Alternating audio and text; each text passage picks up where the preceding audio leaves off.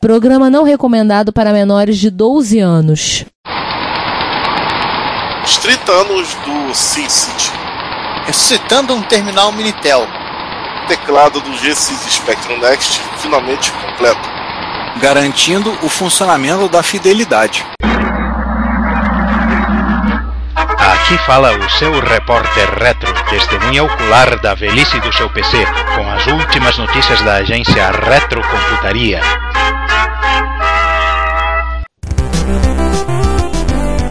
Dia, boa tarde, boa noite. Esta é a edição número 46 do Repórter Retro. 46 é um número que eu não consegui achar uma piadinha. Quem tiver depois comenta nos comentários. E nesta mesa em formato de meio pentágono, não meio, desculpa, pentágono não, meio meio pentagrama. Eu, Giovanni Nunes e quem mais aí?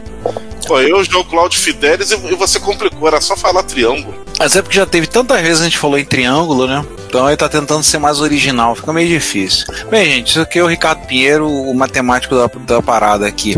Entende um pouquinho de geometria, muito pouco. Sim, então você está no ângulo de quantos graus aí? Ah, um triângulo equilátero, pronto, resolve o problema. Três ângulos de 60 graus. Ah, tá, o equilátero é 60, tá. Três ângulos de 60 graus tá resolvido. Então, beleza. Tá, aula de geometria à parte, vamos lá, vamos começar com a o, nossa sessão, acho que agora já é oficial, né? Porque ano passado, a edição passada a gente teve um meia meio, então essa é inteiramente, na íntegra, integralmente, o 2019 das efemérides. E a gente vai falar dele, um jogo que você. Provavelmente muita gente jogou muito esse jogo, muito. Eu mesmo joguei ele também pra caramba. E SimCity faz 30 anos. O Lazy é, Lazy Game Reviews. Obrigado. Faz um vídeo. Ele fez um Cara... simpático vídeo de 20 minutos. Não, assim, do que eu me lembre, o SimCity foi criado com base inicialmente porque ele, ele o autor, eu esqueci, sempre confundo, eu esqueci o nome dele. Sid Meier, né? Sid Meier. Não, Sid Meier é, é, é, é o Alpha Centauri. É Alpha Centauri, Civilization e companhia. Pera só um Civilization. Vai falando aí. Ele fez uma. Ele fez um editor para criar cidades para uns jogos que ele fazia para Borderlands, se eu não me engano, até para poder fazer o cenário de fundo do Raid on Bungling, on Bungling Bay. É o Will Wright. Will Wright, isso mesmo. Isso. É aquele cara do Star, do, do Star Trek nova geração? Não, né? Não, esse é o Will Riker. Ah, tá. O...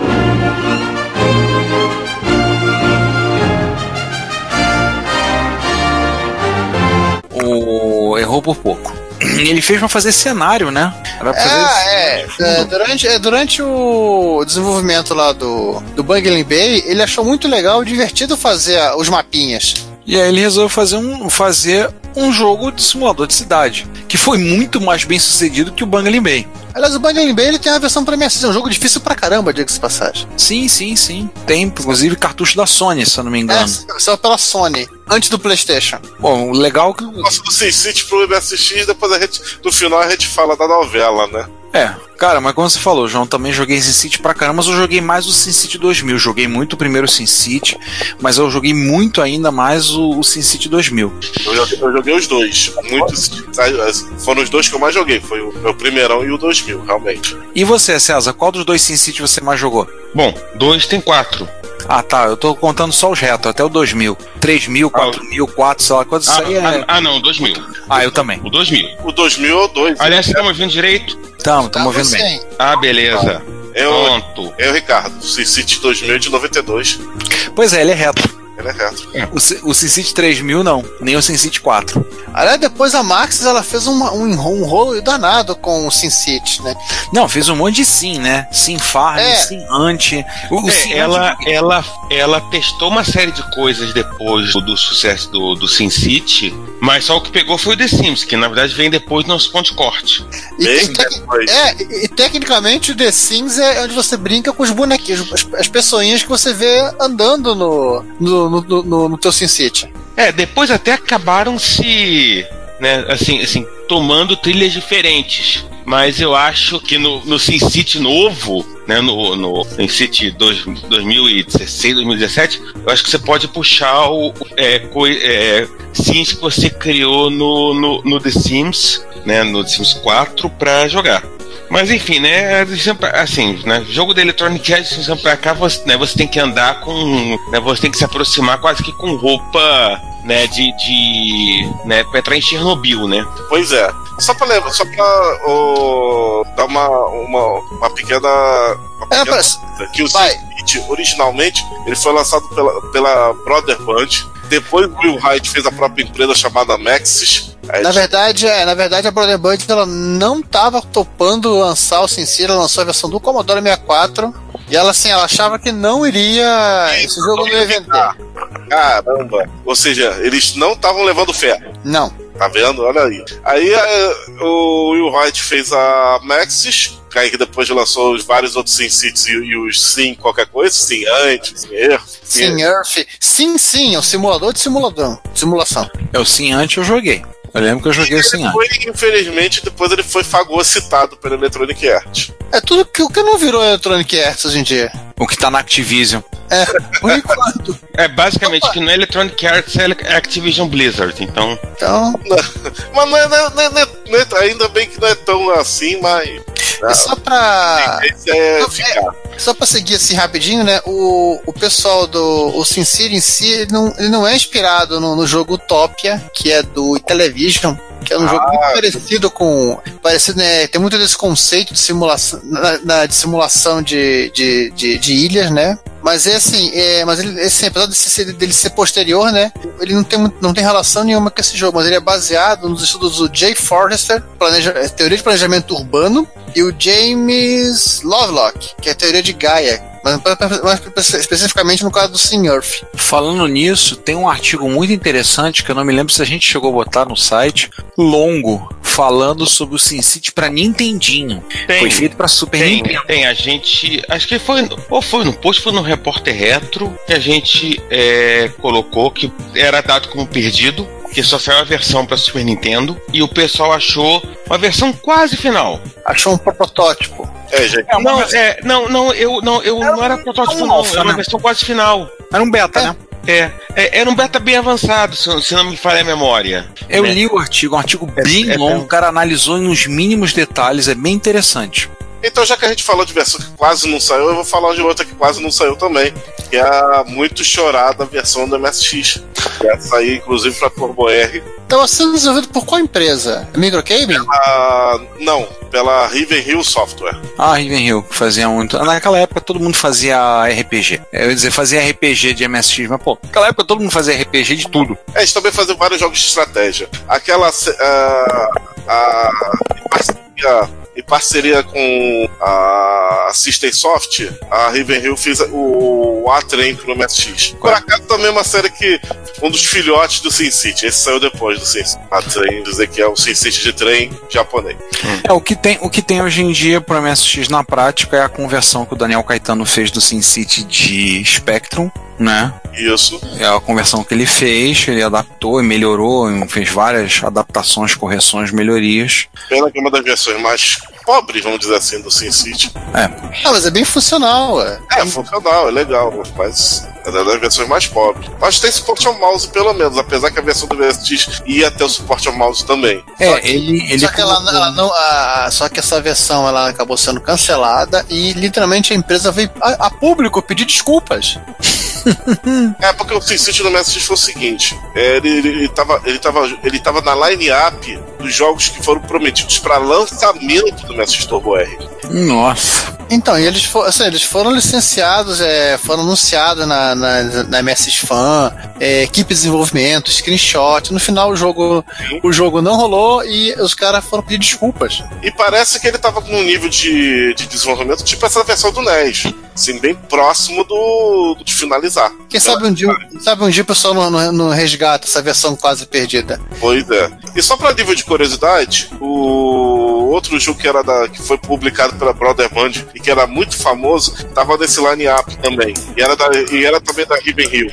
Príncipe da Pérsia. Hum, A Riven Hill lançou esse jogo pros outros computadores, pro PC 98, pro X60000, pro FM e tal, mas a versão do MSX Turbo R ela, ela cancelou. E pra encerrar esse papo de Sin City, antes que a gente fique antes que o pessoal fique de saco cheio e vá- e vá jogar Sin City.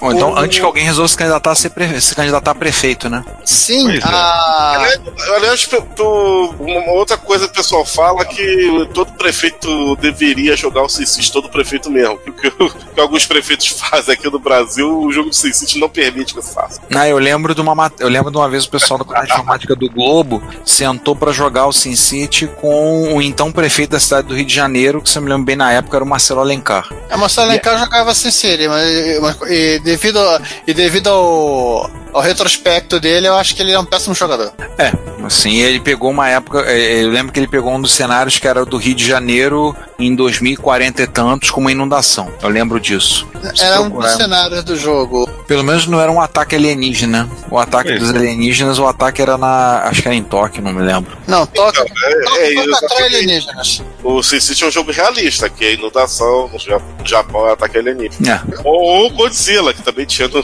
Tudo bem. sim, tinha o Godzilla, verdade. O- Isso aí, eu quero encerrar para encerrar o assunto é que o código-fonte original, do caso para Unix, né? Ele foi liberado há faz alguns anos pelo próprio autor, que era o que ele podia liberar. Não estava dentro do, da, do escopo da, da EA? EA, né? É. É. Tava dentro do escopo do, do império da EA, então esse ele podia liberar pra galera.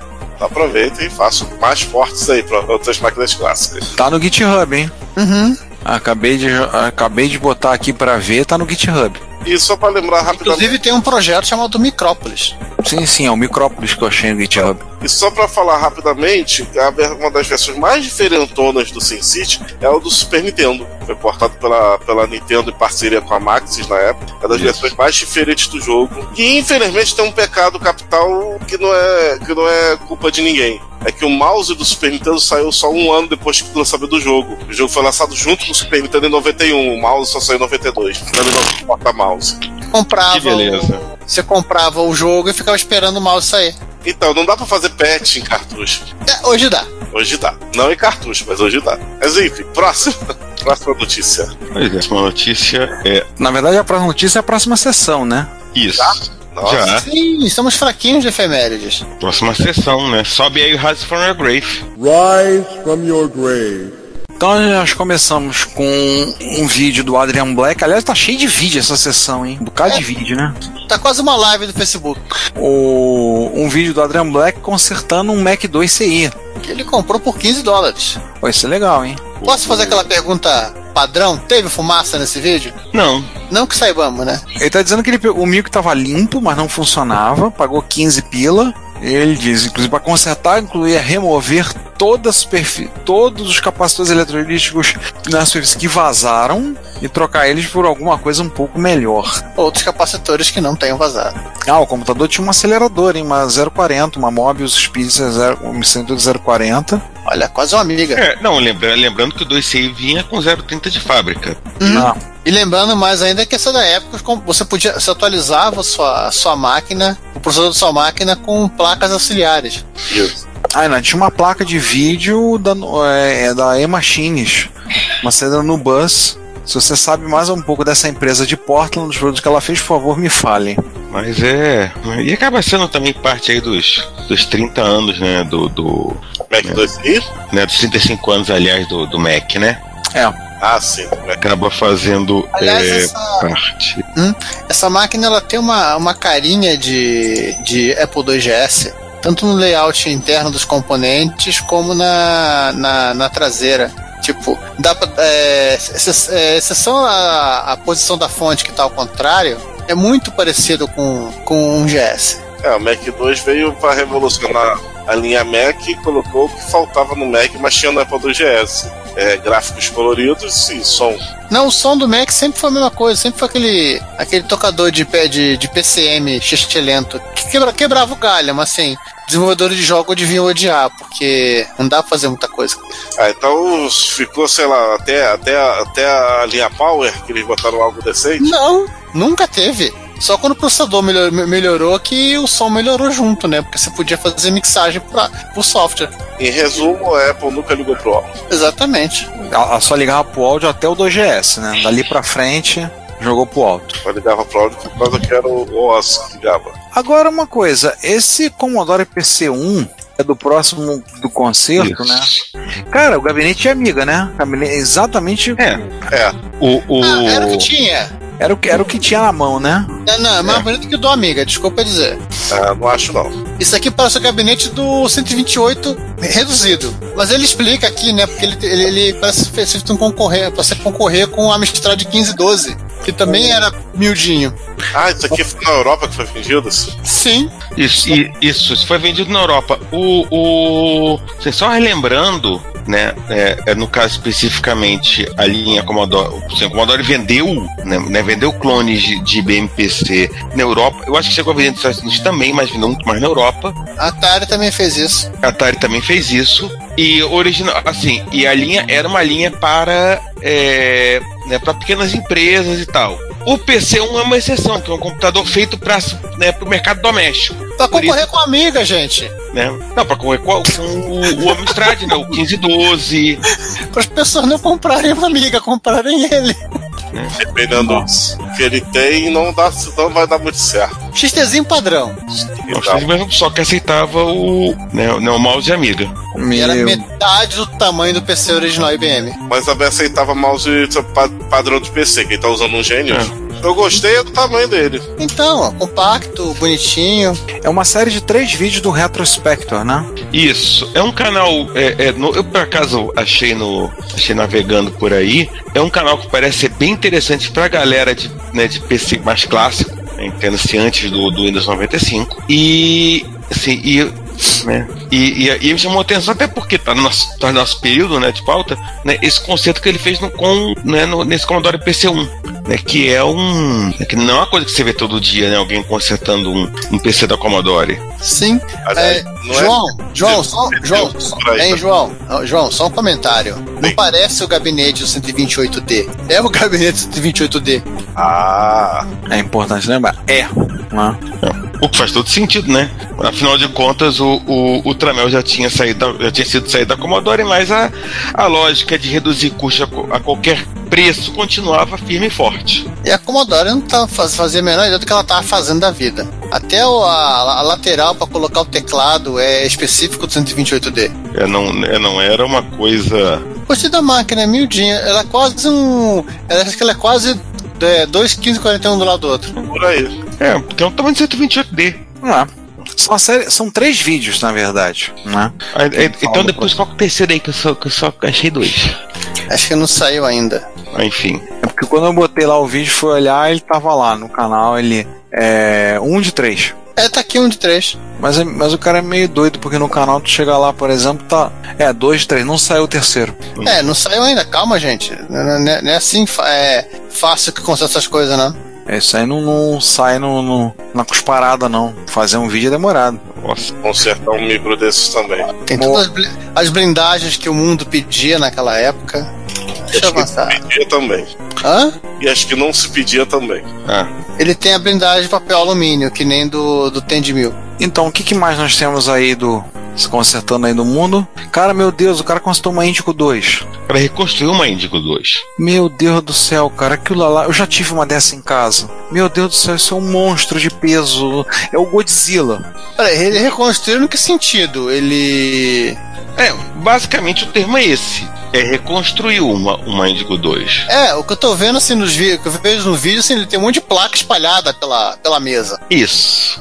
Tá basicamente remontando e reconstruindo o Índico 2. Aí o cara mostra a placa, o conjunto de três placas que ele fala, isso aqui é aceleradora gráfica. É, isso é do tempo que, né, isso é do tempo que os, as workstations gráficas andavam sobre a Terra, pra, pra, pra molecada juvenil que não, não conhece.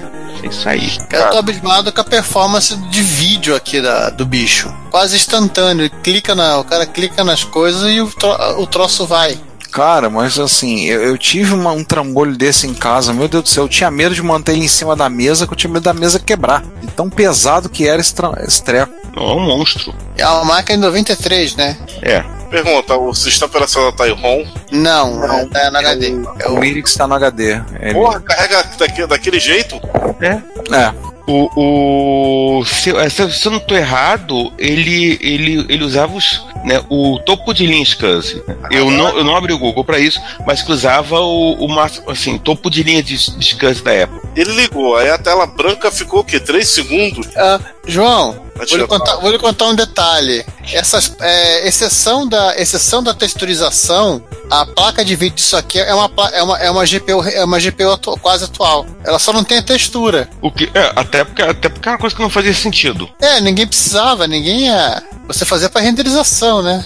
É, verdade. Não tinha resoluções tão altas na época. Não, não, não, não era isso não. É, é porque como você usava fundamentalmente para renderização gráfica e trabalhos gráficos e não para jogo, É, não fazia sentido. Ah, tá. né, não faz sentido nenhum. Você pega até mesmo hoje a diferença entre uma, por exemplo, para ficar na Nvidia, entre é, é, Nvidia Quadra e a linha GTX, você tipo quando tipo quando a linha lança, lança uma linha nova. Né, de placas. Ela, ela, ela lança é, é, a linha GTX, que é feita para gamer, e aí vai ter uma série de coisas que não vai ter na, na, né, né, na, na, na 4 correspondente, mas vai ter coisa na placa de vídeo profissional que não vai ter na, na GTX. Isso. Pergunta: esse sistema aqui é o Irix, né? Uhum. Sim, é o Irix. Ah, então é isso. Então essas bolinhas que tem no PS Vita e no PS4, a influência veio daqui. Não, isso aí é. Essa interface é. Hoje em dia você vê parecida com o PS4, falando sério. Eu, eu- eu imagino porque acho que tinha é, né, né, assim, a Sony também sempre foi uma força em, em workstation gráfica, né? Sim. Bom, O legal é ela rodando Doom. Tá rodando em janelinha, caso você não tenha percebido. Se bobear no emulador de PC Não, não, tem- não, não, não, não. Ele, ele tinha Doom nativo. nativo. Em resumo, alguém, já tinha Doom no HD. Alguém, alguém pensou com, com os botões. Ah, os tarados que mexem em computação gráfica vão querer jogar na hora do almoço. É por aí mesmo. Vão fazer. Pô, gostei da física, hein?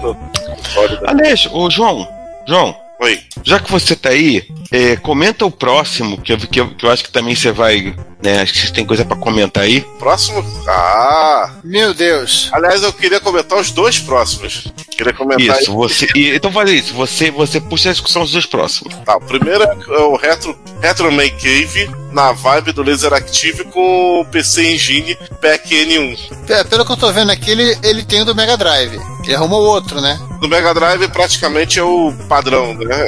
É, É, eu acho, eu acho que todo mundo que tem, que tem um pack N1 tem o módulo de Mega Drive, né? exatamente, todo mundo que tem o Laser Active. Gente, É. o Laser Active é maior que o convidado do vídeo. Mas é um monstro. Não sabia. Nossa, tem um, tem um vídeo, eu acho que não é da Retro Man Cave, não, de um outro youtuber é, é retro que, que tem essa comparação de tamanho, o bicho é monstruoso. Você- assim, né, eu acho que foi até do próprio Retro Man Cave, um vídeo anterior que ele mostra quando ele recebeu o, o, o Pack N1. Tipo, o módulo é, o módulo do, do, do Mega Drive, que é um módulo grande, é tipo terço do, tamo, do ta- tamanho da frente. Um quarto, sei lá. Ah. Você, o módulo do, do PC Engine é, é, é, é maior que o PC Engine. Sim. Aquele PC Enginezinho. sim.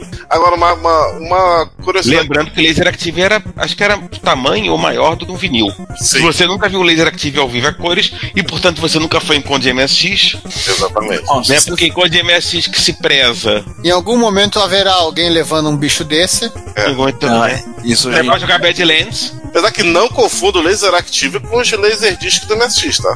É, o. É o aparelho. Active é maior. O Laser Active é a maior do que um. Acho que ele é maior do que um Blaze Laserdisc. Acho que ele consegue ser maior. Depende, depende do player. Acho que ele é mais alto, né? Ele é mais alto.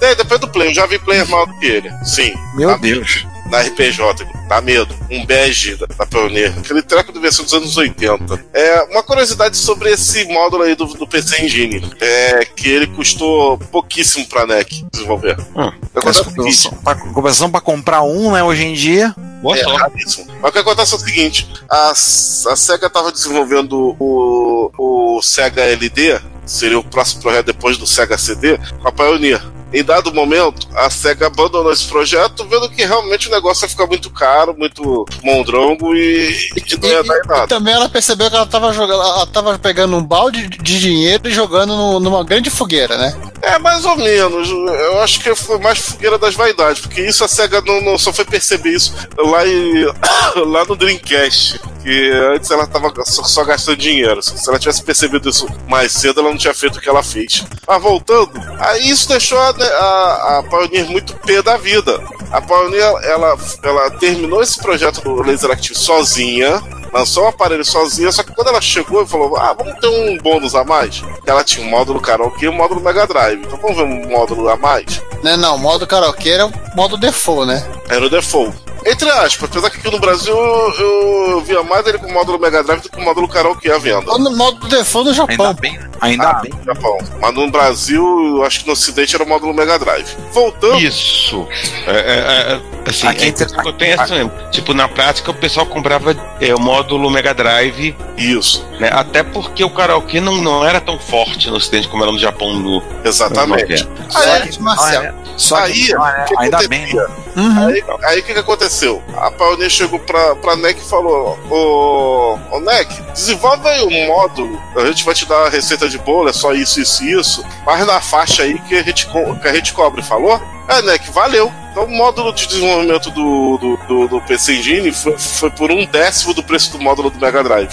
Mais que por vingancinha da, da Pioneer. Cara, agora pergunta cretina: quanto sai um módulo desse do PC Engine hoje em dia? Tem Eu- ideia do preço? Não tem preço, ideia do preço, não. A pergunta acho que não, se deve, não deve ser feita. Eu só sei que o Laser Active na época era 999 dólares, com o módulo de Mega Drive é, in- incluso, e cada módulo é 399 dólares na época. Que ele saiu lá em 93. É. O, o preço japonês era é, em torno de 600 dólares no- na época do lançamento. Óbvio, né? Lançou. Né? Você, você espera aí um pouquinho, né? Os preços despencam. Esse Mas hoje em dia você comprar um desses em bom estado, você vai morrer num dinheiro. Boa sorte, inclusive. Achei uma loja que tem anunciado o módulo, lá no eBay. Vai, mata a gente do coração. 538 dólares. Ui. João, Só se você, quiser dar um lan- se você quiser dar um lance, faltam 1 hora e 32 pro leilão fechar, tá? Não, não vou dar. Nossa, João, dá um lance, João, só um lance, vai, João, vai. Não. Vai, João, vai. Vai, João, vai, dá um lance, João, vai. falar do outro, do, do, do outro Dá um lance, João. ebay.com no Reddit, recuperando um arcade de Street Fighter 2. É, primeira observação, sim, a gente falou de arcade, a- sim, a gente fala de arcade no retrocomputério porque a gente gosta de arcade e a, a, a pauta é nossa, a gente coloca arcade e pronto. E outra, quando gente tá falando recuperar o arcade, não estamos falando da placa C- CPS-1 ou CP System 1, não. Estamos falando de tudo, inclusive o gabinete original. Que, aliás, desse gabinete não, não teve versão pro Brasil. Pra quem, pra quem jogou dos arcades na época, a versão oficial do Street Fighter 2 aqui já era super. Então era o gabinete azul escuro com, com escrito Capcom em letras garrafais em amarelo dos lados. Nossa. Só faltou piscar, né? E era um, é, pois é, é, o gabinete era bem chamativo, mas era mais bonito que esse gabinete aqui, inclusive. Esse gabinete da Capcom. Esse aqui é o clássico gabinete anos 90, né? É... Isso. A, a Capcom não precisava fazer tanta propaganda, depois que ela inverteu a história. E ela também meio que padronizou. O gabi- o gabinete da, da, da CPS-2 que é, é- era padronizado. Todos os gabinetes eram iguais, eles só trocaram, só trocavam os adesivos dos flyers na parte de cima e em volta do monitor. Então tem gente que vai olhar e vai falar, pô, eu nunca vi esse gabinete. E claro, você viu dos da Super Street Fighter aqui no Brasil. E essa aqui, só pra lembrar, é a da Champion Edition. Champion Edition, o gabinete que você viu é aquele escrito especial, piratão, Especial. Arcade. com um cinzeiro, cinzeirão ali no meio. Ah, É, sim. Tá faltando o cinzeirão aqui. Eu acho um absurdo o cara recuperar e não colocar o cinzeiro. Então, cinzeiro é só aqui no Brasil. Lembra do Windows? Vai ter de rodoviária Classic. É, Não, e, e, e, né, e, né, e o cara recuperou até as, as propagandas. É sensacional isso, tipo, né? 78 Possible Matches. exato. A Tougher Original 8. Four new player characters. New Só features. Play as a boss. Só faltou For Great Justice. For Great Justice. Só faltou- Aí, esse era da concorrente. É. É, has set up, set up us the bomb. exatamente. E se você não entendeu, all your base are belong to us. Vai jogar Zero Wing, vai. All your days, your days, days, days. All your don't belong to us. Vai descobrir o Cara, primeiro. se a, se a pessoa não entendeu essa piada, o que, que ela tá fazendo ouvindo qualquer coisa reta? Não, entendeu essa piada? Tá fazendo o que, tá fazendo o que na internet? Você não conhece ah, o primeiro meme da internet? E aliás, e aliás, eu sempre falando, jogue Zero Wing porque você vai se divertir e jogar um excelente jogo de nave. Só não preste atenção na tradução. É, joga, joga na, tá joga na versão japonesa. Ou preste você dar boas gargalhadas, né? Vamos falar de coisas mais compactas agora? Vamos. Tem um terminal Minitel? Minitel. Pô, legal o cara recuperar um terminal Minitel, mas como é que pra que o cara vai usar isso hoje se a rede do Minitel celular? Ah, você pode usar como terminal para acessar BBS. Você pode botar um terminal no banheiro para você acessar, sei lá, ler esses e-mails. É, isso seria, isso seria uma boa justificativa em alguns casos, né? Mas ele funciona com. Ah, o cara fez uma Gambi usando um Arduino. Arduino não, isso aqui tem cara de ser um. Não, é um Arduino, filho. um Arduino, o cara não usou um. Ah, não, é só um Arduino. É um Arduino. Eu posso não entender É, muito o- assunto, o- mas eu reconheço o Arduino. É, a- a o grande pulo do gato foi, foi ele ter feito um circuitinho para conectar o, o DIN serial do Minitel a uma RS232 classicona. É, aí. E, né, né, e aí ele, ele montou, né? Porque inclusive o, isso era usado pela, pela, pela galera pensando nos anos 80 para usar os Minitel como modems dos seus computadores. Falando nisso, só pra. Só que só tá em francês. O que o cara fez foi pegar essa informação. Assim, o, o. Não tem nada de muito novo, mas o cara fez um trabalho de organização, especialmente pra, né, quem fala inglês. E você tá olhando aqui, pra alegria de muitos. Peraí, repetindo. Pra alegria de muitos, teclado Azert. Sim. Não, mas é, eles, também- eles também estavam disponíveis em teclado Cat. Mas esse aqui é Azert. Esse é a Zert. O que eu usei quando a Instituto Pasteur fez uma exposição em 89 no Rio de Janeiro, lá no, no prédio do MEC, lá no Gustavo Capanema, eles trouxeram dois bichinhos desse, ligaram num, ligaram num, num PC da, da Bull, né, também francesa, e permitia que você acessasse, assim, vamos botar aspas, a homepage do Instituto Pasteur. Eles trouxeram modelos com teclado QWERTY. Eu teria lembrado do, de um teclado alienígena se eu tivesse usado. É o que vocês falaram que é interessante na matéria. Era uma plataforma aberta, então houveram tentativas de repetir o sucesso do Minitel na Irlanda, África do Sul, Estados Unidos e outros. No Brasil, videotexto. É bem parecido. Mas tal, fora da Inglaterra, fora da França, talvez o mais conhecido seja mesmo o Cifax, que foi durante muito tempo.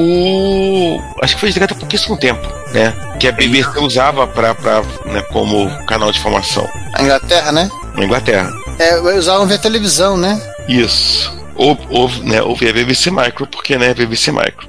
Foi, foi feito para isso. É. Era para a especificação. E chegou a ter algumas. É, é, né, né, né, algumas operadoras locais nos Estados Unidos, mas não é uma coisa muito fácil de encontrar, não. O cabo você consegue com uma relativa facilidade. O cabo Não, mas, é- mas você- tipo, né, terminais Minitel nativos nos Estados Unidos. O cabo eu achei aqui, eu achei o cabo DIN, É. DIN 5 para um serial 25, DB25. O cabo eu achei. É. Ah, o terminal eu achei um, na França, Alcatel. É. Que era Não, quem fabricava. Alguém É. quer comprar? 42 reais. Ah, um bom preço. o- Não, eles, eles não são caros, não. Porque, óbvio, né, todo mundo na França tinha um. Dá vontade de pegar um desse e tentar montar. Será que ele aceita VT100? Será que ele aceita VT100? É uma. É uma. É uma boa, um bom questionamento. É um- Mas- é um bom questionamento. Mas, mas Caco, se não aceitar, você põe um Raspberry Pi no meio do caminho. Não, mas essa é a ideia. É, eu tenho que ver essa, eu vejo essas coisas e começo a ter ideias cretinas. Ai, Nada, legal é fazer um MS3 baseado nele. Já que vocês falaram em, em MSX, a gente vai falar de uma coisa que tem a ver com MSX e não tem a ver com. E tem a ver com o tópico que a gente falou antes desse do Minitel. Assim, e, e, né, e pra quem tava sentindo falta, Pois é, quem tava sentindo falta, olha ele aí de novo. Ele voltou, o boêmio voltou novamente. É o Shed, que agora ele, está reparando o, a, o Neo Geo MVS MV. Eita, peraí. o MV1A. MV1A. A- Uma MVS, a placa de arcade do Neo Geo. Mas por que ela tem Mas você Ah, pode botar ela na caixinha, né? Ah tá, o Z80 era pro som, né? Os 80 pro áudio. Porque ele tá aqui, o problema era no Z80. Ele trocou o Z80. E aliás, É. ele fala que o erro que ela, do diagnóstico, ela diz o erro lá, os 80 error re- repair. É, só que o Os só que 80 está morto. Só que não necessariamente. Nesse caso estava mesmo, mas esse erro pode significar Magic ROM SM1 com defeito, ou anel T0 com defeito, ou ainda até o Yamaha Extreme M 2610 com defeito, que é aquele subsistemazinho ali todo da, dos 80. É, eu acho que assim, o- é, esse recado pro, pro técnico japonês é troca tudo que tá- tiver ao redor dos 80. Ah, pelo menos Bom. verifica, né? João, só me explica uma coisa, porque é até bom pros ouvintes saberem. Essa placa MV1A é uma MVS. Uma MVS, isso aí. Tá.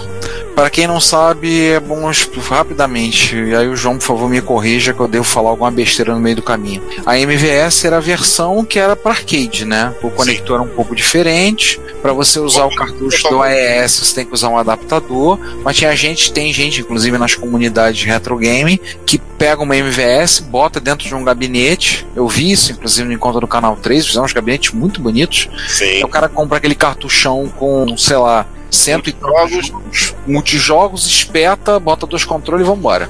É isso aí. Algumas MVS têm tem, tem, tem entradas de controle do, compatíveis com o console Neo Geo, mas não são todos os modelos. A MVS não é com. A MVS, assim, você hoje em dia, é, com o, o, o ocaso dos fliperamas, né, no Brasil, dos arcades, não é muito difícil achar uma MVS ainda hoje em dia, não, né? Não, ela é fácil, ela é barata de achar. É, eu já, já eu pensei, numa época eu pensei nessa possibilidade, mas graças a Deus vontade dá e passa. Mas, João, fala aí, o, o problema é o cartucho, né? Não, no meu caso, eu acabei sucumbindo e comprei uma, uma MVS. Mas você compra, João, ô, Giovanni, um cartucho, um cartucho multijogos? Mas se você quiser um cartucho específico, né? Você vai comprar esse. esse Ah, não. troço do ta- esse troço do tamanho de um caderno. É, o problema não, é o tamanho, o problema é o preço. Não é o preço. Hum, é. É uma- você- porque existe um adaptador de MVS para AES. AES é o arcade, é o Não, eu console. sei. Se O problema é que alguns comprar jogos. Eu sei se, você- se- se você quiser comprar o cartucho original, você tem que ser uma pessoa rica. Sim, cara, tem- eu vi cartucho, eu vi cartucho saindo 10 mil dólares. 10, 15 mil, sim. Eu vi cartucho saindo 10 mil dólares. Um dos Metal Slug eu vi a 5 mil uma vez que eu olhei de curiosidade. Falei, nem de brincadeira. Isso aí tem que ser muito rico mesmo. Tem que estar Tem, botando jogos, muito dinheiro pela janela. tem jogos absurdamente caros. João, aliás, João, João, e aquele módulo do, do Mega Drive lá, você já deu lance? Não, O modo do PC Engine. É módulo PC Engine. não. Aí, João tem, você tá falando, o João não tem nem mais laser active. é, nem tem mais. coisa. Depois você compra. Compra o módulo, depois você compra. O módulo é baratinho.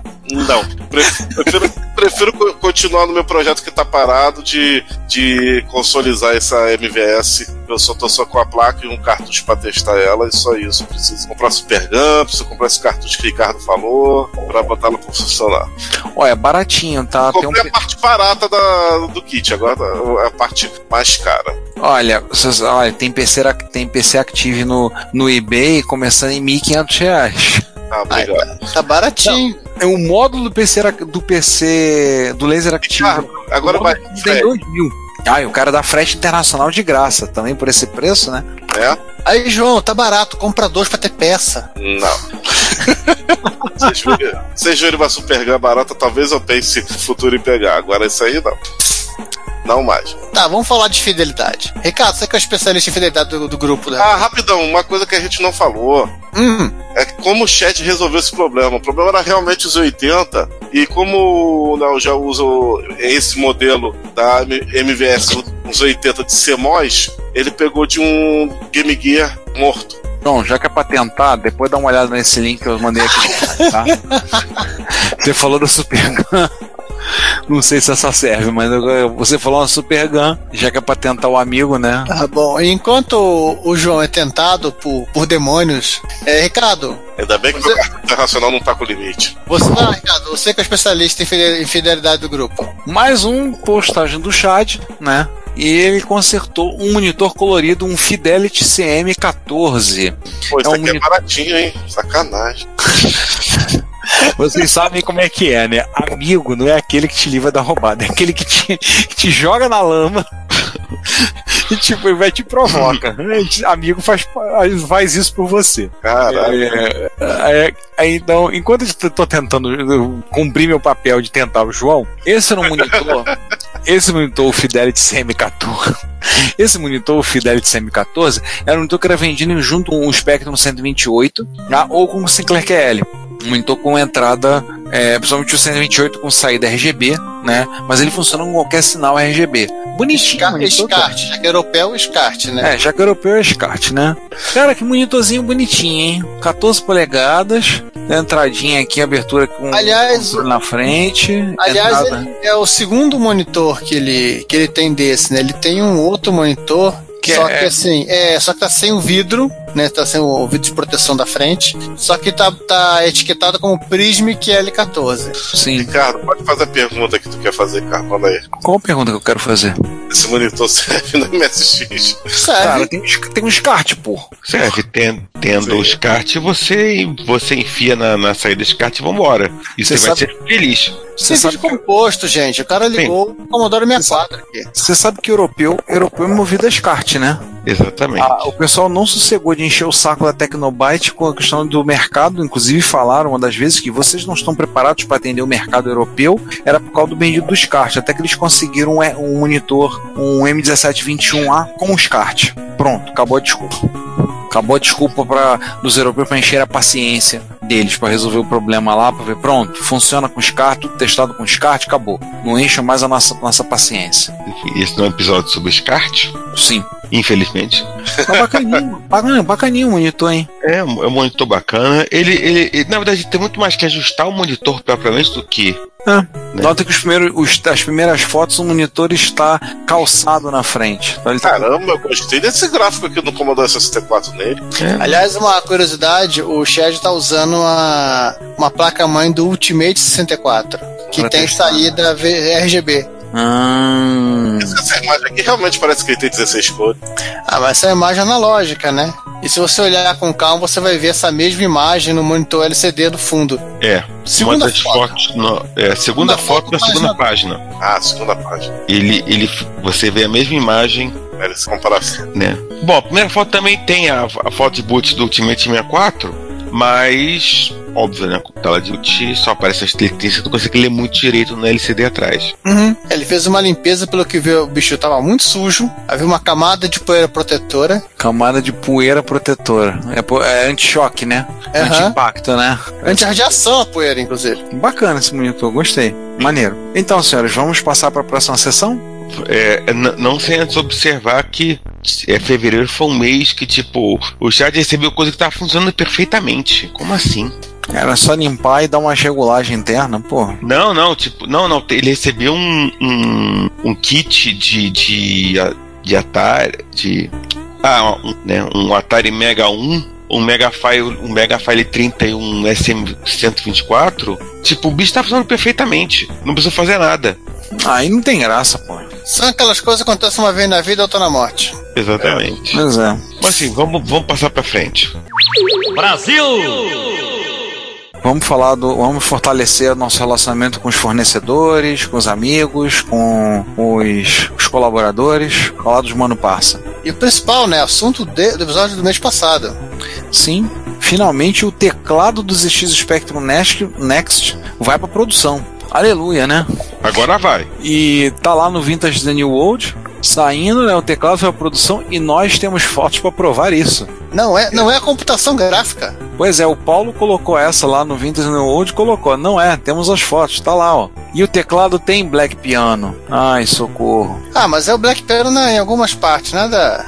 Nada Ah. que essa gordura do seu, dos seus dedos não vão deixar o uniforme opaco novamente. Mas, Depois. Black, mas a Black Piano é uma desgraça, né? Ele pega, pega a marca de dedo até, até sem dedo. É, você olha feio pro Black Piano e já tá marcado de dedo. Ah, A poeira é, se junta ao Black Piano, só deve ter alguma propriedade especial, né? Pra atrair tanto. Mas tiveram que fazer algumas modificações no teclado. Por exemplo, a tecla Enter pesava, tinha, parecia que ela era mais pesada para pressionar do que as outras. Quatro teclas tiveram que mexer na questão da injeção do plástico. Tiveram que fazer porque tinha uma pequena, um pequeno sobressalto. O... É, são- são as coisas que a computação gráfica não te deixa ver, né? É, a borracha dos conectores teve que ser esticada um pouquinho e os parafusos que inseriram dentro tinham que, teve que ser um pouquinho mais largos, né? Aumentaram para 3 milímetros ao contrário de 2 milímetros e meio. E isso aí são detalhes pequenos, mas tinha que ter, teve que ser corrigido. E aí o chato é que até o foi coisa que o truco contou, né, no episódio, né? Vai, faz, o Henrique vai, manda para lá, aí produz na China, aí vai, volta para Inglaterra para testar. Aí, aí vende lombo de camelo pela rota da seda. É, exatamente, vem pela Rota da Seda, pegando carona na. na. chamando na, na, no comboio do Marco Polo, aí vem carona ali pra poder chegar. É. Mas finalmente tá indo. É, mas isso, mas esse é o trabalho mesmo de, de, de vai e volta, de. Né, né, né, pra, pra, pra material. levar um produto pra produção.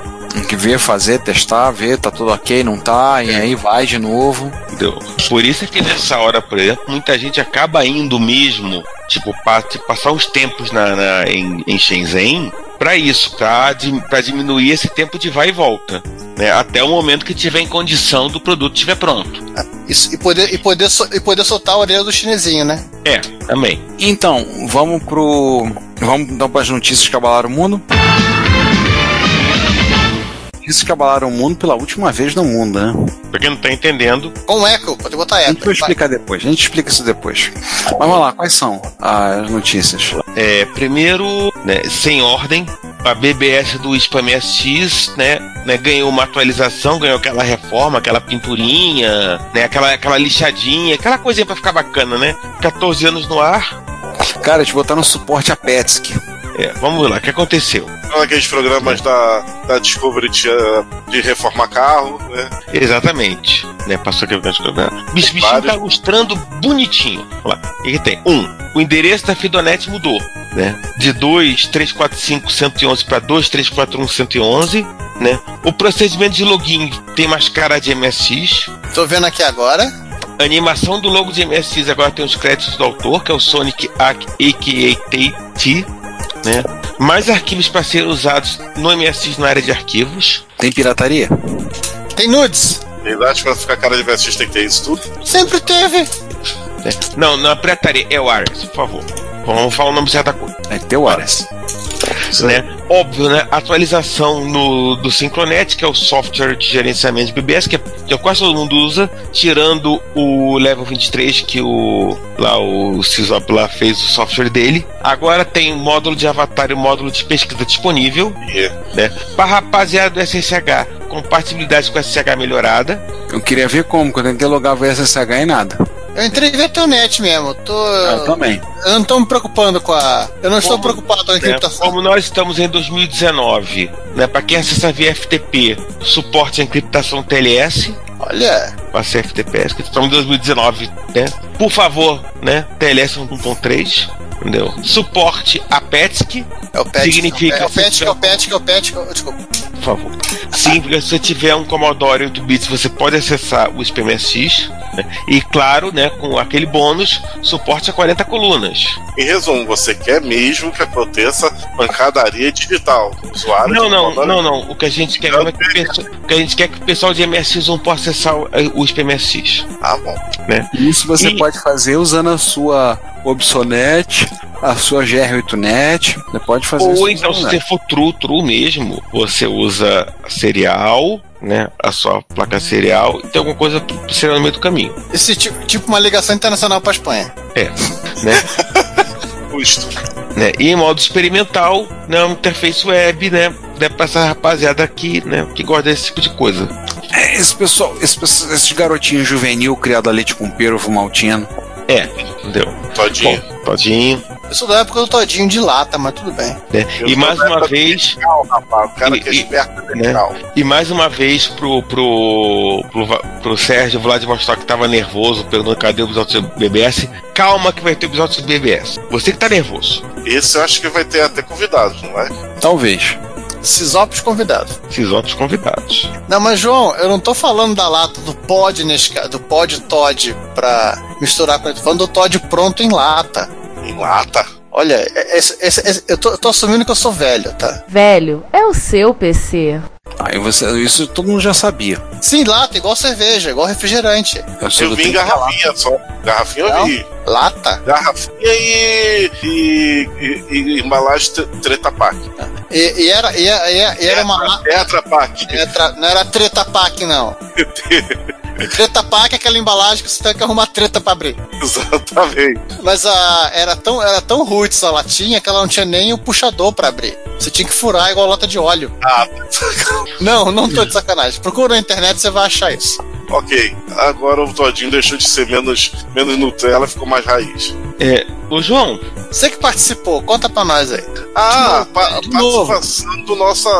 Eu e do Juan lá no Boteco o fliperama de boteco, né? Que vocês foram? Que a gente gravou com a rapaziada de lá, falando sobre máquinas de 8-bit. Eu ouvi o episódio assim, é um tanto quanto caótico, né?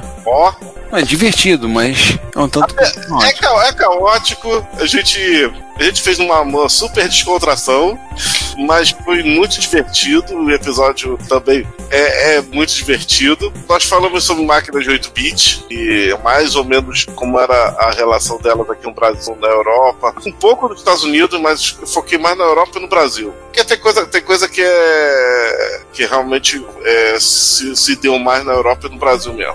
Também não falei de cena é, oriental, japonesa, porque tá muito fora da nossa realidade, né? Gente só, só pincelei. Mas, pô, vejam lá. É, é um episódio mais para pessoal que não conhece nada do, rolê e quer tá tendo um primeiro contato, viu assim muito de relance um, um MSX, um Spectrum, um Apple quando era criança. Que raio de jogo é esse? Que ainda se surpreende em saber que o Metal Gear surgiu primeiro no MSX, que Príncipe da Pérsia é um jogo, é um jogo de Apple II. Entra lá para vocês saberem esses, vamos dizer, primeiros passos de como, e como eles dizem, né, como eles gostam de chamar, dessas máquinas de escrever com, com, com monitor. Que liga na televisão. Cara, agora sim, valeu não só pela diversão, mas dar um, dar um abraço pro nosso novo ouvinte que conheceu o Fliperama de Boteco, veio conhecer o Retrocomputaria e veio assinar o Bruno Castro Alves. Bem-vindo, Bruno, a essa maluquice. né? E se você está assinando o feed, pegou agora nos últimos episódios, no podcast Addict, só aparece os últimos 14 episódios do podcast. Pega o nosso feed, que vai desde o zero. Mas não ouve o episódio zero, não, não ouve o zero, não pode pular ele, tá? Porque é uma desgraça o áudio. Mas se quiser pular, pula, mas pode. Para algumas coisas lá bem vergonha alheia. A gente tava muito com verdade é essa. É, mas até aquele negócio, é, todo podcaster fala isso. Os primeiros, os primeiros são os piores. O tempo você vai aprendendo, vai melhorando, vai fazendo aquela edição mental que você começa a falar para, errou, para. Não, volta, volta, fala a frase inteira para facilitar a vida de quem edita. A gente já faz o que a gente chama, o- a gente chama, chama de edição mental. Faz a edição, o corte com a cabeça. Vol- Volta a frase para, para, opa, para, para, opa. É isso aí, né? Olha, dependendo de como você é, se você for o Pyramid Head, vai fazer corte com cabeça. Ai, meu É, Deus. e só pra quem jogou o Silent Hill ou viu o filme baseado no primeiro jogo, Pyramid Head. Ai, meu Deus. Próxima notícia foi até que eu Tivemos coloquei. o, é o anúncio do. Que a, é, a Retro Madrid vai, vai agora vai ser, bi, vai ser bianual, né? Vai ser bienal. É, Opa! Opa! Mas tá escrito aqui, ah, bianual. Tá, só tinha um aqui que eu não vi. É, pois é, O né? episódio sobre, sobre, sobre jogos pornográficos foi lá atrás, Giovanni. Pera aí. Limpo óculos, tá? Limpo óculos, Giovanni. Pera aí. Não haverá Retro Madrid em 2019, bom lembrar. Vai ser em 2020. E vai ser em abril de 2020 que vai acontecer. Claro, se você tiver pela Expo em 2019, você pode ir na Retro Corunha, em La Corunha, pode ir na, nas encontros de usuários de MSX em Barcelona, a próxima acho que vai ser junho, depois é dezembro, ou procurar alguns eventos, mas a Retro Madrid só haverá em 2020. Ô, Pra quem- sacanagem, você tá sugerindo um encontro no norte e outro no sul da Espanha, né? É, né? Já estão fazendo encontro no. Estão fazendo, você falou, tá fazendo encontro no norte ou no sul da Espanha. Podia fazer Málaga. Málaga tem encontro, é sul da Espanha. Não vi se tem Palma de Maiorca e Ibiza, mas em Málaga tem encontro. Aí tem outros tipos de encontro nas Baleares. É, aí é outra. Geralmente no meio do ano e regado a comprimidos. Aí é Muita outra. música eletrônica. Meu Deus.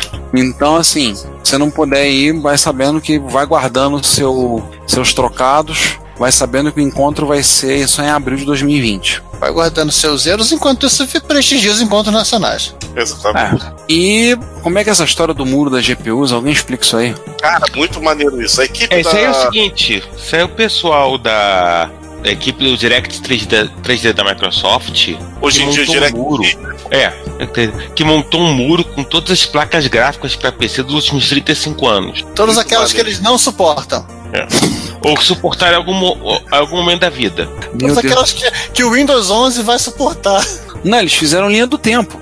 Linha do do tempo. tempo. Eles começaram do eles começaram praticamente do início. Time Eline com direito a CGA original que tinha saído de vídeo composto. Exatamente. 400, 402 GPUs cobrindo 35 anos de história do hardware. Né? Agora entra uma pergunta que eu vou falar, que essa é uma pergunta bem específica da- da- das placas mais novas.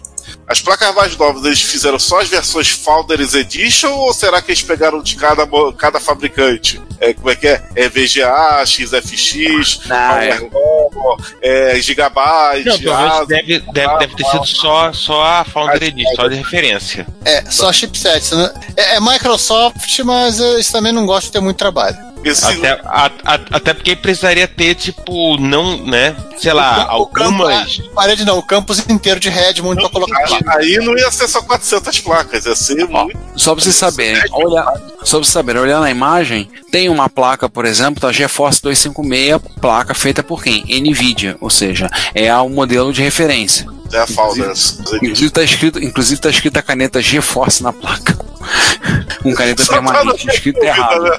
Escrito errado. Nossa, AGP. Só pra não ter, não ter dúvidas, né? Matrox, S3 salvas de 4, Blói, que placa horrorosa. Power VR Cairo 1, Opa, é VR, legal, hein? a placa de desenvolvimento pro, do Dev Kit do, do Xbox. Power VR é o Dream- literalmente é o Dreamcast. Isso. Alinhar pelo Dreamcast. uma, uma GeForce 3 TI 500 da NVIDIA, Também outra placa que deu origem ao primeiro Xbox, né? Ah, uma, uma Radeon 8500 da TI. Eu acho que eu tive essa placa. Vamos Eu parecer. sei salvagem de 4, é. gente. Eu tô vendo uma coisa aqui que nem todas elas são faldas, mas é. Cara, eles têm uma Matrox Parpela, Parrela, QD, que que é isso? Eles têm.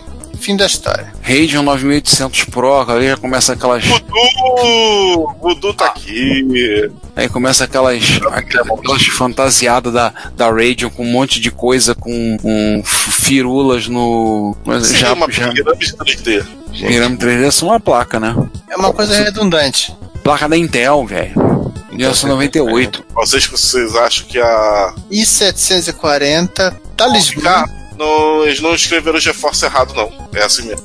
G Force. E letra G Force. Eu vi GE. É, G, eu sabia É, G Force, é, é, GE Force. A placa que tá errado. No, no, no, no, no- na- no negócio escrito na, na, na informação tá escrito certo. Na placa em caneta que tá escrito errado. Sim, sim, foi o que eu vi. Ah, tá. Não, é verdade, concordo. A placa chinesa tá escrito errado. Não, foi deve ter sido funcionário, deve ter sido estagiário. É sempre a Não, culpa do estagiário. essa placa era ser boa, né? estagiário, mesmo, mesmo quando não é. Eu sempre falo pros meus estagiários, a culpa é de vocês. Mesmo quando não for. Ô professor, mas é assim? É. Vai, vai se acostumando. Eu sei que isso, eu sei que isso aqui é meio, meio, meio que pega o nosso corte e, e vai, e vai indo embora. Ele atravessa o ponto de corte e vai indo embora, mas é um negócio muito interessante isso que o pessoal da Microsoft fez. Ele, ele já atropelou nosso ponto de corte. É bem legal que assim, eles pegaram todo o estoque de, de placa que tava pegando poeira e fizeram uma, uma exposição. Isso é interessante. Muito maneiro, muito maneiro mesmo. E muito maneiro saber que eles têm todas as placas pra trabalhar. É, aquelas que eles não jogaram fora.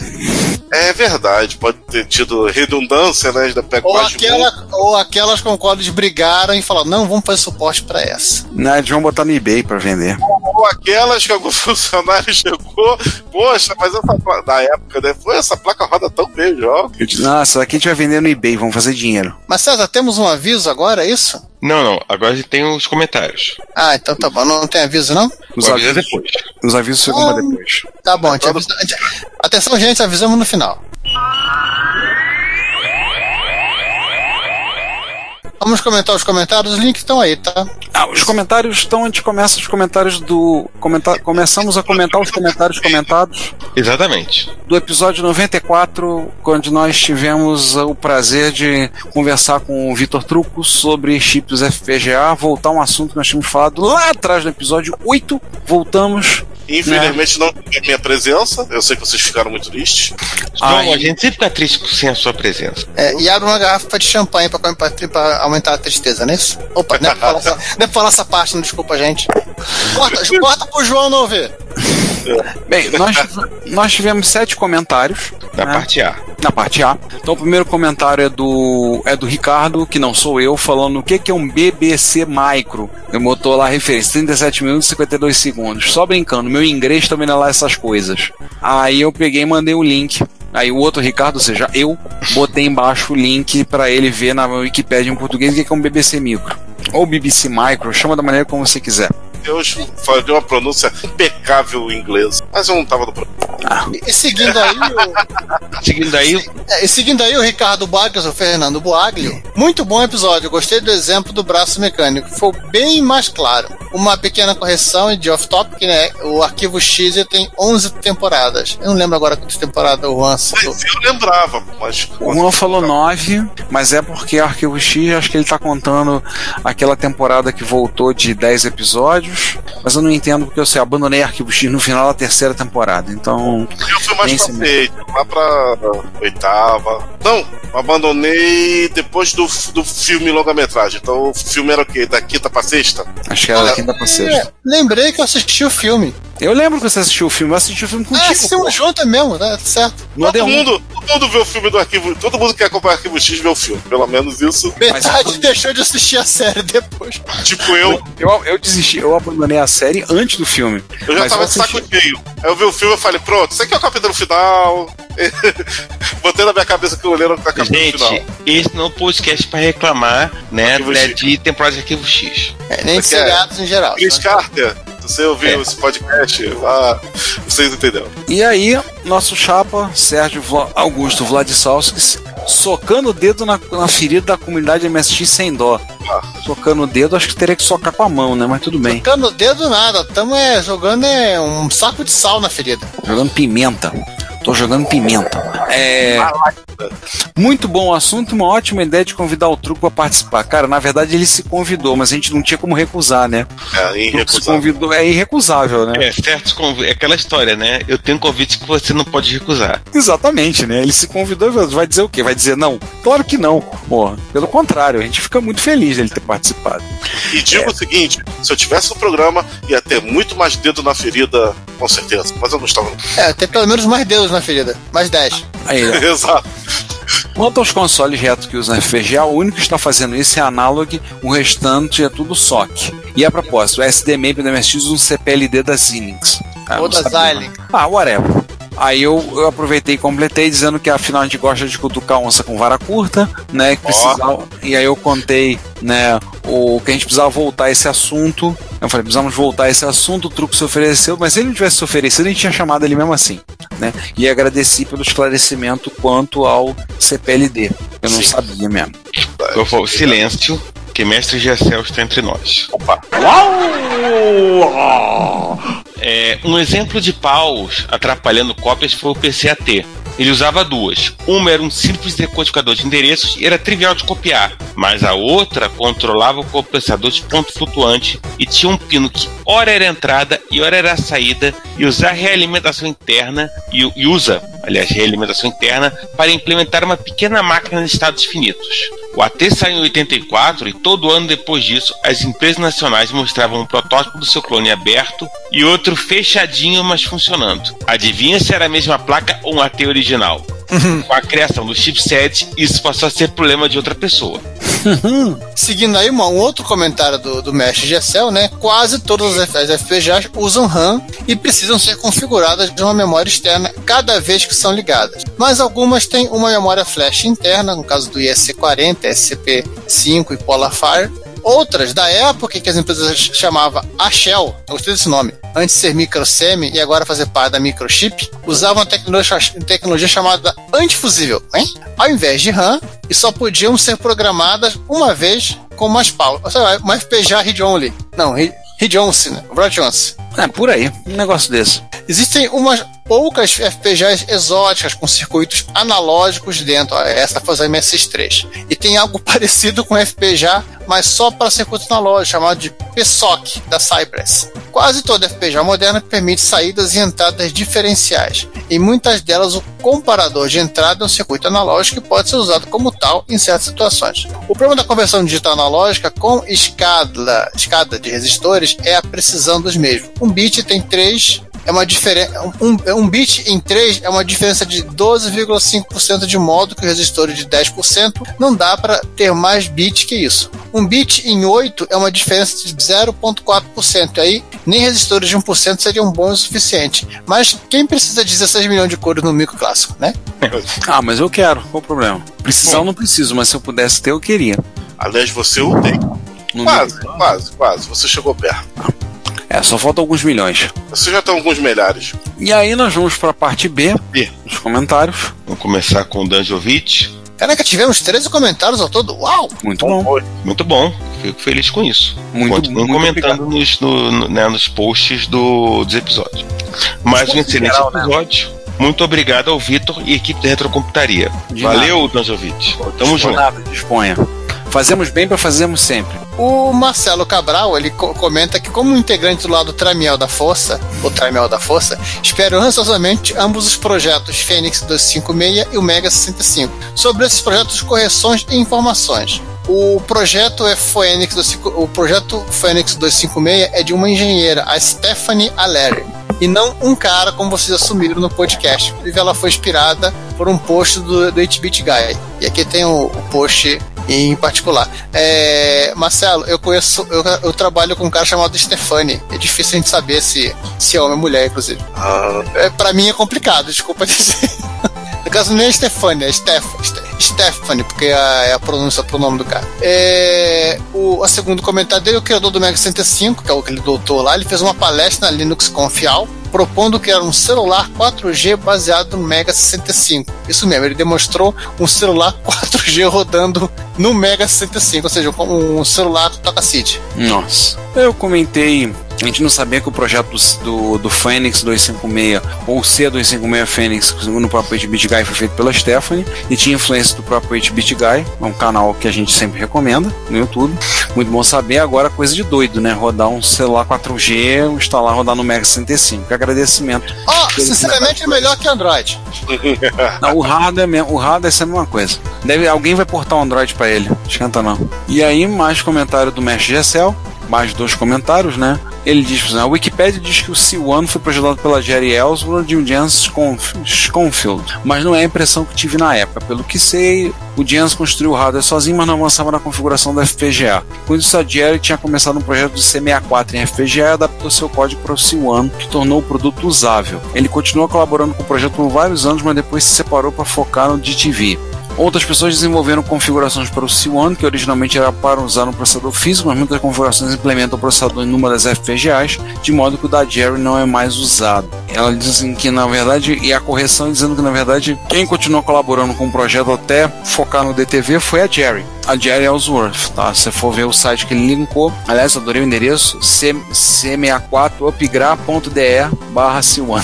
Adorei a URL. E fechando nossos comentários, Siroga Vladivostok. Ótimo episódio. Um dia, quem sabe, vou começar a mexer com FPGA barra CPLD. Um abraço para o truco e muito obrigado a todos vocês da equipe. Hoje, agradece aí, vai, ó. Vai de nada, pelo menos, pela educação. Pô, gente, mais uma vez, obrigado aí pela, né, né, pelo, pelo apoio, pelo prestígio. sim, muito obrigado.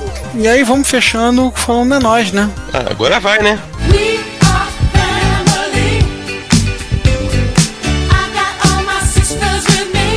Agora vai, né? Agora vai, agora vai revelar a notícia, a notícia bombástica, né? O Agora Giovanni, foi. o Giovanni vai fazer cirurgia de mudança de sexo, né? É essa a notícia bombástica? Não, não. Ele Essa, essa não é não. revelou que ele, ele vai ser a Magali Suzana Schmidt. Ele já decidiu que vai fazer esse sacrifício por toda a comunidade. Já separou 566 mil reais, porque essa transformação dele vai ser completa e ele vai ficar uma ruiva de 20 anos. Ah, ficar com 20 anos é a parte mais complicada. Quatro etapas, é, uma delas do Canadá, uma, uma em Havana. Nessas coisas eu não faço, faz, faz tudo no Marrocos. Não, Tailândia. o Marrocos é a terceira e a quarta, e a quarta em Alfa Centauro. É, essa é a parte mais difícil. Mas então, a pergunta, tá, a pergunta que não quer calar, na verdade, é por que, que faltaram algumas sessões no Repórter Reto? Se você for um bom menino, você lê o post do Desapega.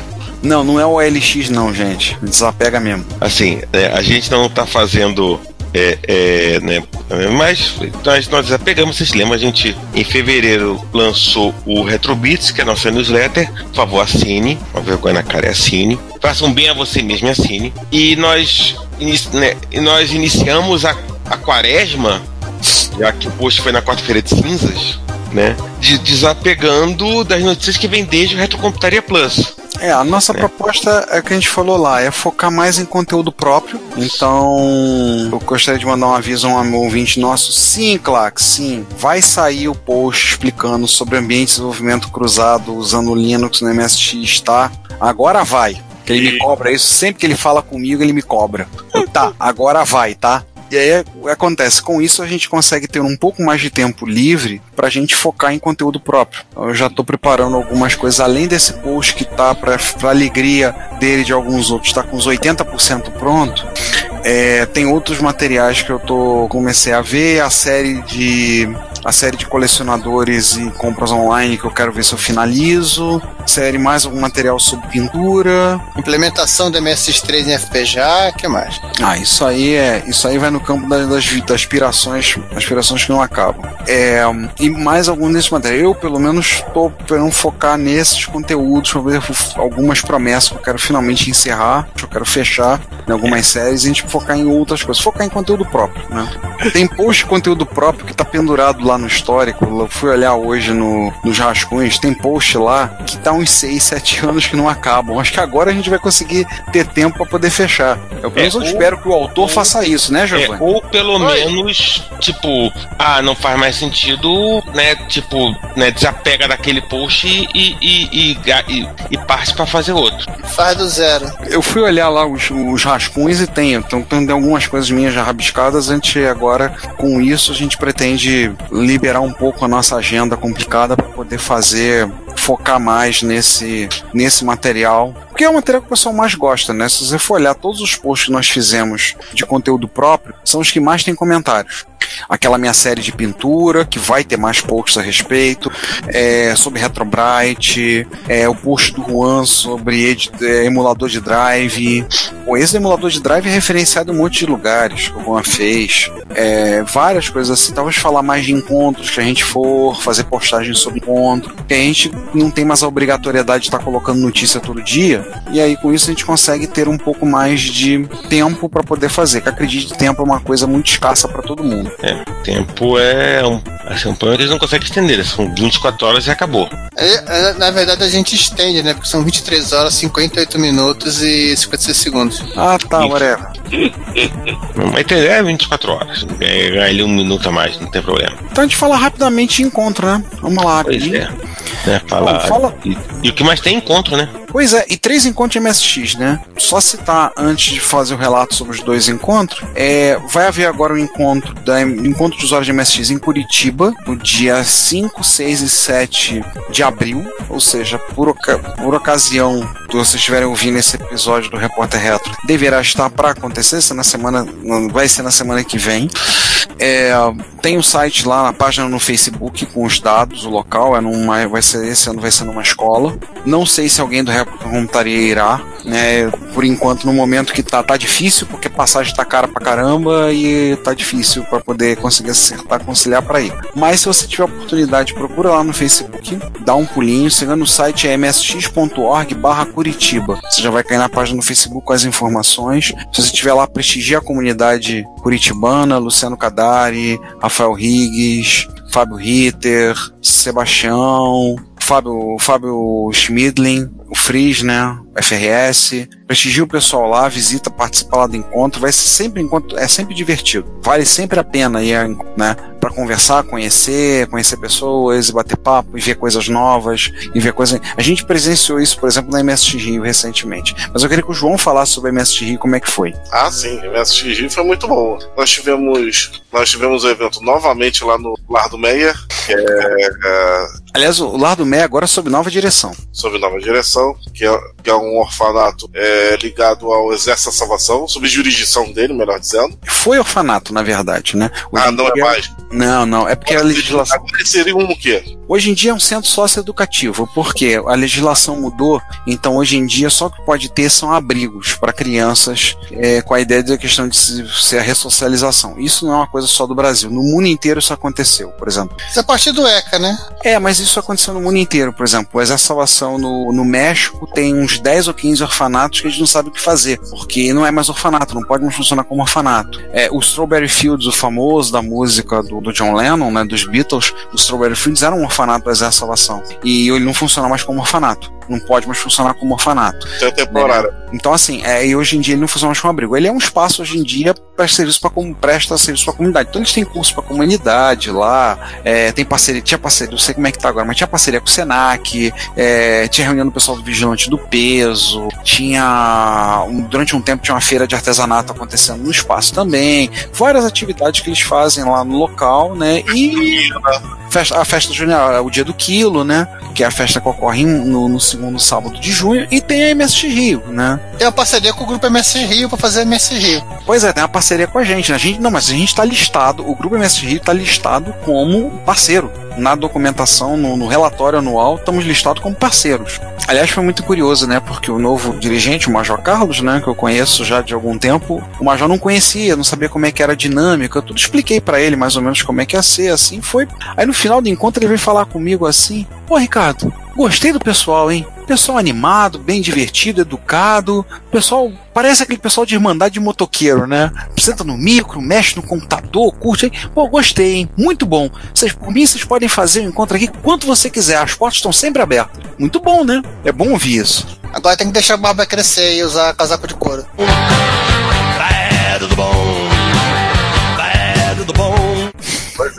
Já tem alguns aparecendo no encontro lá, alguns de ba- algum barba grande, né? Tá? se- se- de couro não deu porque o único ponto contra do evento foi o calor. Estava extremamente quente, ou seja, quem fosse de casaco de couro naquele evento ali estava pedindo pra morrer. assim, foi. O encontro foi, foi bem legal, né? Umas 30 pessoas, acho que passaram 30, 30 e poucas pessoas, né? A gente. alguns contatos fizemos lá podem render conversas para episódios futuros, não percam. É, foi bom. Tá, o que vocês viram de diferente? Bem, vocês podem dar uma olhada lá no site da MST Rio, já estão as fotos. As fotos que eu tirei, que vocês viram no Instagram do Reto Computaria. hardware novo e inédito. Oi? Hardware, uh, quer dizer, hardware uh, velho, mas inédito. Ah, sim. Com o scanner de mão, né? Não, impressora de mão. Ah, foi. Scanner de mão. É dois. de uma coisa do passado, mas agora impressora de mão é isso. É, scanner. É, teve as, o scan- mão é uma coisa normal. Quem já lidava com isso, independente do micro, era uma coisa normal dos anos 80 para 90. Agora, impressora de mão, gente. Verdade, impressora de mão é muito bizarro. É, também algumas coisas raras apareceram, como o conjunto completo com o drive do Hotbit. Sim, gente, não é uma coisa trivial. Drive do Hotbit é, é raro. Talvez não tão raro quanto a CP450, mas Então, assim, foi um encontro bem divertido. As fotos estão lá. Se vocês não viram o nosso Instagram, eles acompanham o nosso Instagram do Reto Computaria, que tá sempre saindo com alguma coisa. Então, um evento que a gente vai, encontra, a gente bota foto lá, a gente posta foto no nosso estragão, né? Ah, Se você não pôde ver no, no, no Instagram, tem as fotos estão no- lá no site do, do MSG Rio. Já tá lá, parênteses, coloquei hoje. É, então já vi as fotos estão lá. O próximo encontro é em outubro, mas a gente vai ter nesse intervalo vai ter a Retro Rio. A Retro que vai ser em junho, dia 20 a 22 de junho. A gente só tá ah, perigando fechar o local, confirmar o local se vai ser no mesmo local. Mas em breve vocês vão ter mais notícias a respeito. exatamente. E aí ficou faltando falar de São José dos Campos, né? Sim, contigo, Ricardo. É, o encontro de MSX São José dos Campos aconteceu esse ano no feriado de carnaval, MSX Folia, né? Foi do dia 2 ao dia 5 de março. Aconteceu na FATEC, que fica dentro do Parque Tecnológico São José dos Campos. Por muito pouco, não deixou de ser MSX São José dos Campos para virar MSX Caçapava. ó, quase Resende. É, quase Resende, né? É que, afinal das contas, São Paulo é aquela cidade que tem logo depois de Resende, né? Foi um encontro divertido, apesar do local ser um pouco distante do centro, né? Se você ir pro, voltar para São José, tem que cair na Dutra e rodar 10 quilômetros. Mas é porque tiveram alguns contratempos, questão do espaço. Mas foi um encontro legal, apareceu um pessoal, gente que a gente não via há muito tempo, como um abraço pro Luiz Jacó, pro Dante, que há um tempão que não os vi, apareceram lá no encontro. Aliás, o Luiz falou, pô, eu só descobri que teve encontro em São Paulo logo depois, depois que o encontro acabou. Eu falei, ô bicho desinformado. Teve um pessoal novo que chegou lá também, como o Guilherme e outras pessoas. Então, mandar um nosso abraço aos nossos parceiros, nossos amigos lá, o Rudolf, o Alex, Gilson, né? Estavam lá falando, conversando, organizaram o encontro, batalharam para conseguir o espaço lá na FATEC. Foi bom, foi um encontro divertido. No final das contas, vai ficar o quê? Vai ficar em casa vendo desfile de escola de samba? Não, vai fudebar, né? Ah, E, e, assim, e as meninas gostaram também, meninas tendo esposas, companheiras, namoradas, amantes e noivas, assim, curtiram também, aproveitaram o espaço, fomos lá, né? Apesar de muita chuva, apesar de, da distância, foi um encontro ótimo, como sempre é um. Mas o encontro sempre é divertido, né? Eu só não tive muito tempo para mexer em algumas coisas que eu levei lá, mas a conversa foi melhor, foi mais importante. É, Então, um abraço pro pessoal que participou lá, foi muito bom o encontro. E se vocês puderem, fica o convite, dá uma chegada no encontro lá de Curitiba. Eu não sei se a gente vai, alguém do Reto Computaria vai, não sabemos até essa altura do campeonato, no momento dessa gravação. Acho que é isso, né? É isso aí. Fechei, Ted? Fechei, Ted, povo. Fechei. fechou. É, fechamos o 46 que vem, 47 agora. Aí tem que arrumar uma piada pro número 47. Ah, até chegar ao 51 não vai ter piada, esse que é o problema. Cara, não é nem. 47 que não é nem primo. Ou é primo? 47 é primo. É de primo. É. A única que é perto de 47 que é o número primo. E olha lá. Olha lá. Então é isso, gente. Acho que é isso, né? Nos vemos no próximo episódio. Isso. Peraí, não, não. Não, tem coisa? Tem, tem- né, a gente tem que lembrar o seguinte, né? É, o próximo episódio, daqui a uma semana, daqui a duas semanas, é, a gente final, né? Sempre lembrando que, sei lá, do que a gente vai falar no próximo episódio. A grande verdade é que a gente, não- a gente nunca lembra, a gente grava quase na véspera de, de, de. Essa- Mas é bom que as pessoas não ficam sabendo disso, que vai, vai ficar parecendo que a gente não é profe- profissional. Exatamente. É, a gente grava quase na véspera e eu passo as próximas três madrugadas acordado editando, feito um fu- furiosamente, né? Que não, a gente não edita, não, vai, é quase ao vivo. Até parece. tá bom. Quem sabe faz ao vivo. Então, Aham, vai lá. um dia você tenta experimentar fazer um podcast, fazer um episódio ao vivo, igual o Clooney fez com um filme ao vivo pra CBS. Ah, nós já A fizemos. gente já fez episódio ao vivo. Não, a gente gra- gravamos ao vivo, é diferente. Nós já fizemos, pô. Tá lá o vídeo, seis horas e pouco de conversa. Não, falando gravar vivo, falando fazer um episódio estrito senso ao vivo. Giovanni, Oi. se isso acontecer, eu quero você lá. Olha isso que eu falo. Se é pra rodar, eu não vou rodar sozinho, não. Tá bom, né? Chega, né? Aí chega de, de piada e a gente se vê daqui a 15 dias ou uma semana e por enquanto é isso. Gente. Isso, presti... né, de novo, prestigiem a gente no Instagram, prestigiem a gente no Twitter, no... lá no, no Facebook, assinem a, a newsletter, essa coisa toda. Manda uma- os episódios, Aceitamos doações de Né? dinheiro, placas de. isso, pague, né, clássicos. né, né, pague nosso café, mas se você tiver uma plaquinha de microplástico aí perdida, vamos Ah, conversar. Aceitamos, aceitamos em, aceitamos em dinheiro, aceitamos em nossos cartão, aceitamos micros, micros clássicos, aceitamos placa de vídeo, aceitamos várias. Até vale transporte. Paga um cafezinho pra gente. Se tiver animado, paga o bully. Paga um bully logo de café. Ticket de refeição também aceito. Ai, ai. Melhor a gente parar, senão daqui a pouco a gente começa a fazer, começa a esticar o pires, né? Ei, sou deck, sou deck também aceito. Daqui a pouco a gente começa a esticar o pires aqui, a caridade pública. Bom, isso acabou, né, gente? Tchau. Chega, né? É isso aí. Ah, João, e o módulo da- do PC Engine? Não vou comprar. Se você quiser enviar um comentário, crítico, construtivo, elogio ou contribuir com as erratas desse episódio, não hesite. Faça! Nosso Twitter é arroba retrocomputaria, nosso e-mail é retrocomputaria.gmail.com e nossa fanpage é facebook.com retrocomputaria. Ou deixe seu comentário no post desse episódio em www.retrocomputaria.com.br. Como sempre dizemos, seu comentário é nosso salário. Muito obrigado e até o próximo podcast.